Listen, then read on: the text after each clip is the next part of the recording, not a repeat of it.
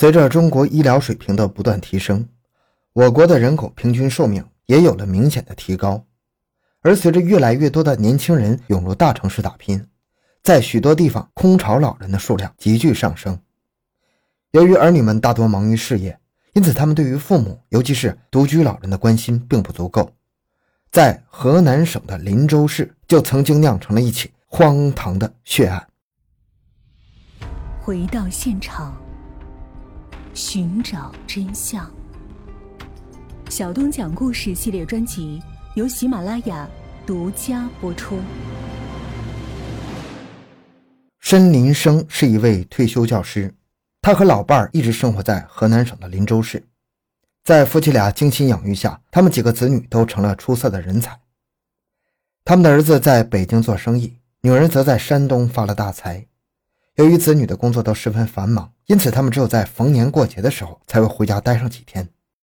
在两千年前后。申林生的老伴儿因病去世，家里只剩下申林生一个人。平日无聊的申林生便常常在楼下散步，找人聊天，并经常组织牌局来消遣无聊的时光。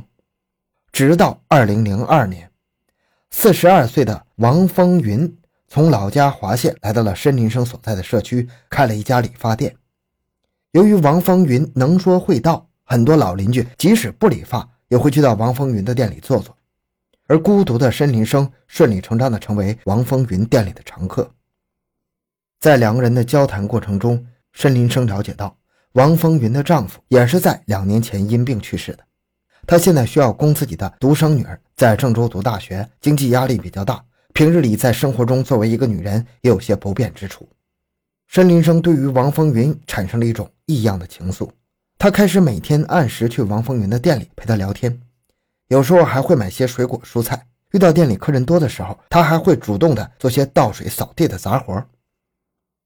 他的殷勤很快得到了王风云的回应，两人之间的感情也变得十分热络。后来有一次，王风云的女儿在学校里生病，申林生慷慨的拿出了三千块钱给他女儿做医药费，这让王风云十分感动啊。两人的恋爱关系终于确定了下来。但是申林生和王风云为了避免尴尬。在外人面前没什么亲昵的举动，可申林生在感情和经济方面为这段黄昏恋确实付出了很多。在两千零七年三月二十二日下午两点，申林生刚刚睡完午觉，他的一位老友就敲响了他的房门，想找他一起去王风云的店里打麻将。申林生听后欣然接受邀请，在一番梳妆打扮之后，和老朋友一起下了楼。这次他们出门的时间比以往早了一点。王风云并没有停业收拾麻将桌，而是在为其他客人服务。申林生走到理发店门外的时候，隔着玻璃就发现王风云正在给他一位牌友石买栓做着推拿，两人有说有笑，态度十分亲昵。敏感的申林生顿觉得事有蹊跷啊，但是在没有明确的证据之下，他也不敢妄下结论，只能快步的走进理发店。见申林生走近，王风云便立即结束了推拿，还和石满栓聊起一些家常话。但是从两个人的神情当中，申林生明白这背后有事儿啊！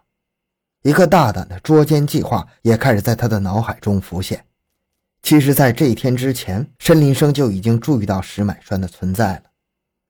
在两千零七年春节前，山东的女儿曾经将他接到山东生活两个多月，并希望他日后能够在这里常住。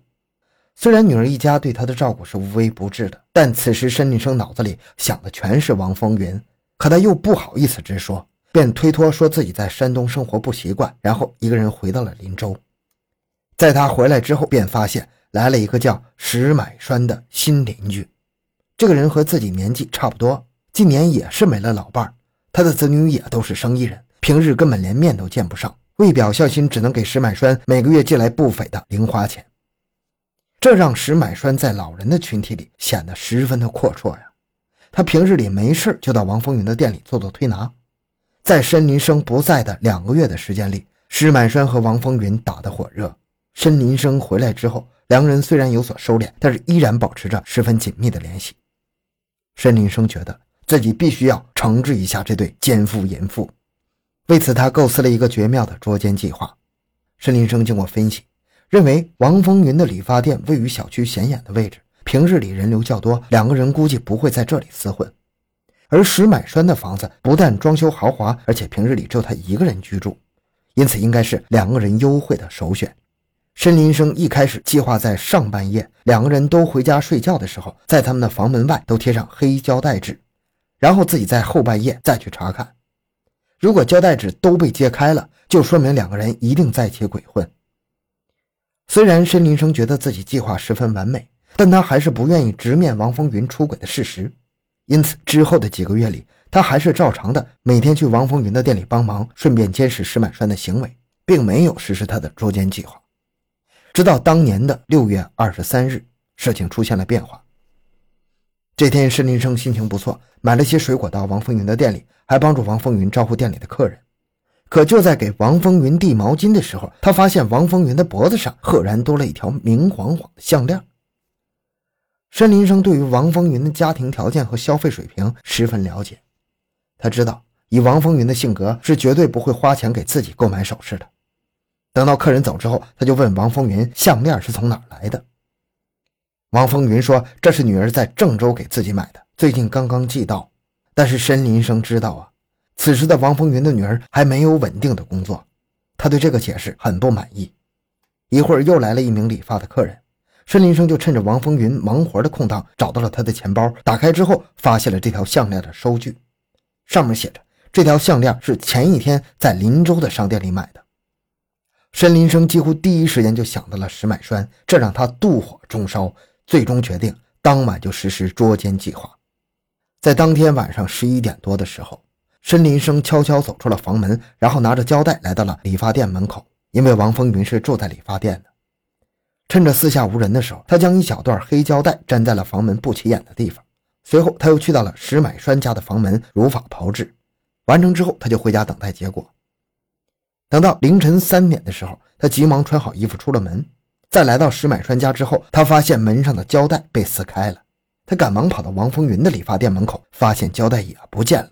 这个结果让申林生无法接受啊！他想到两个人此时正厮混在一起，瞬间血压就升高了。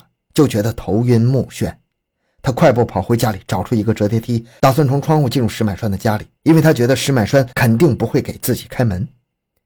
在赶往石买栓家的途中，申林生发现小区草坪里有一根一米多长的木棍子，他顺手抄了起来。这个时候的他已经完全失去了理智了，只觉得这根棍子说不定能够派上用场。